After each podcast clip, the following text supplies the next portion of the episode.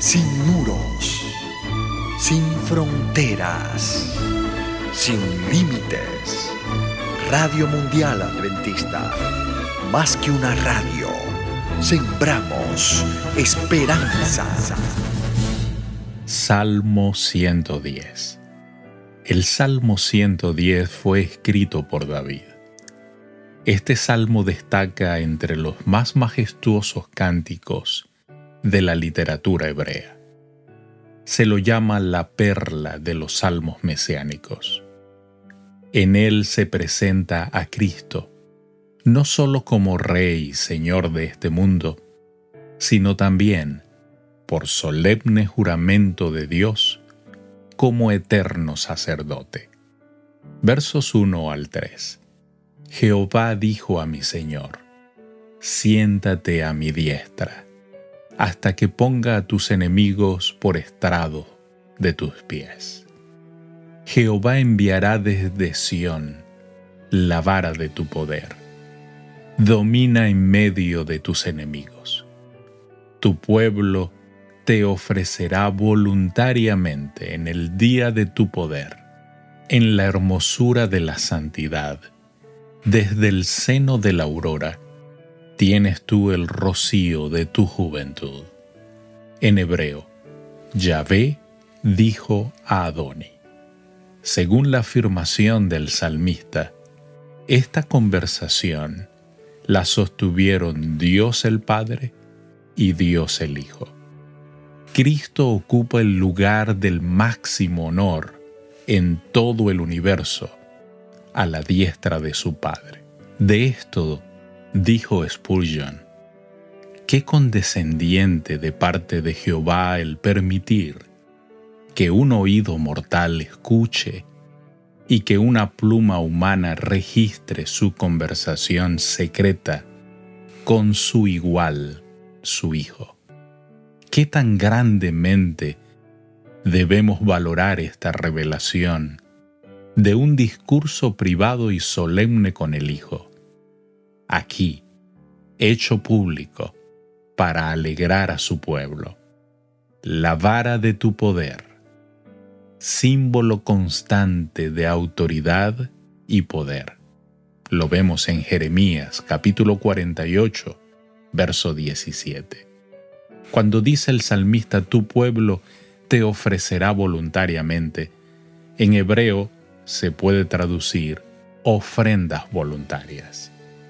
Cuando el rey pase lista o revista de su ejército para el gran día en que los enemigos de Sión sean derrotados, habrá una pronta respuesta. El pueblo voluntariamente se pondrá de parte de su caudillo. Cuando el pueblo de Dios vea y experimente la victoria de su Mesías, ellos felizmente se entregarán a su trabajo. Ellos estarán dispuestos en el día de su poder, dado que la palabra hebrea que traduce como poder es la palabra para una armada o un ejército. El sentido es que el pueblo del Mesías será reunido como un ejército dispuesto. Verso 4 5 y 7. Juró Jehová, y no se arrepentirá. Tú eres sacerdote para siempre, según el orden de Melquisedec. El Señor está a tu diestra, quebrantará las cabezas en muchas tierras. Del arroyo beberá en el camino, por lo cual levantará la cabeza. No se arrepentirá Dios que entiende el fin desde el principio, no cambia de propósito.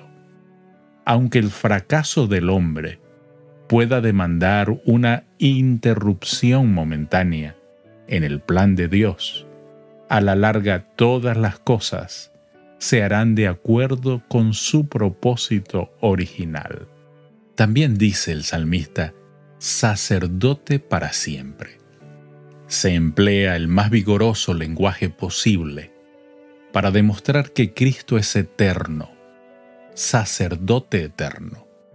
Lo es en virtud de la promesa divina, confirmada con juramento, que podemos ver en Hebreos capítulo 7, verso 21 también. Esto reafirma el decreto sin lugar a dudas. Y la orden es de Melquisedec. En Cristo se unen el sacerdocio y la realeza, como lo estuvieron en Melquisedec, rey de Salem y sacerdote de Dios, como lo registra Génesis 14, 18 y Hebreos 5, 6 y 10. Quebrantará a los reyes, los potentados terrenales, no tendrán éxito al oponerse a la obra del Señor, quien hará que triunfe su causa. Del arroyo beberá es una expresión que escribe el salmista. Esta figura puede sugerir un descanso reparador en medio de una tarea difícil.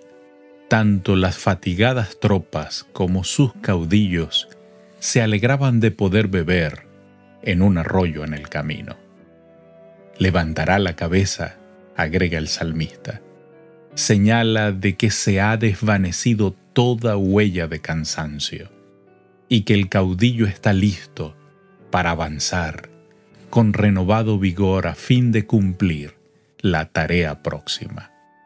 Y eso podemos verlo en Lucas capítulo 21, verso 28.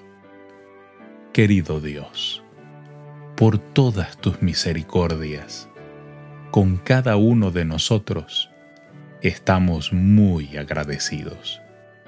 Recibe de nuestras almas la alabanza, la gloria y el honor que solo tú mereces.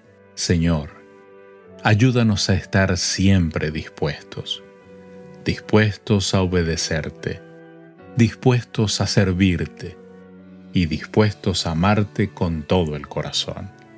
En Cristo Jesús. Amén. Dios te bendiga.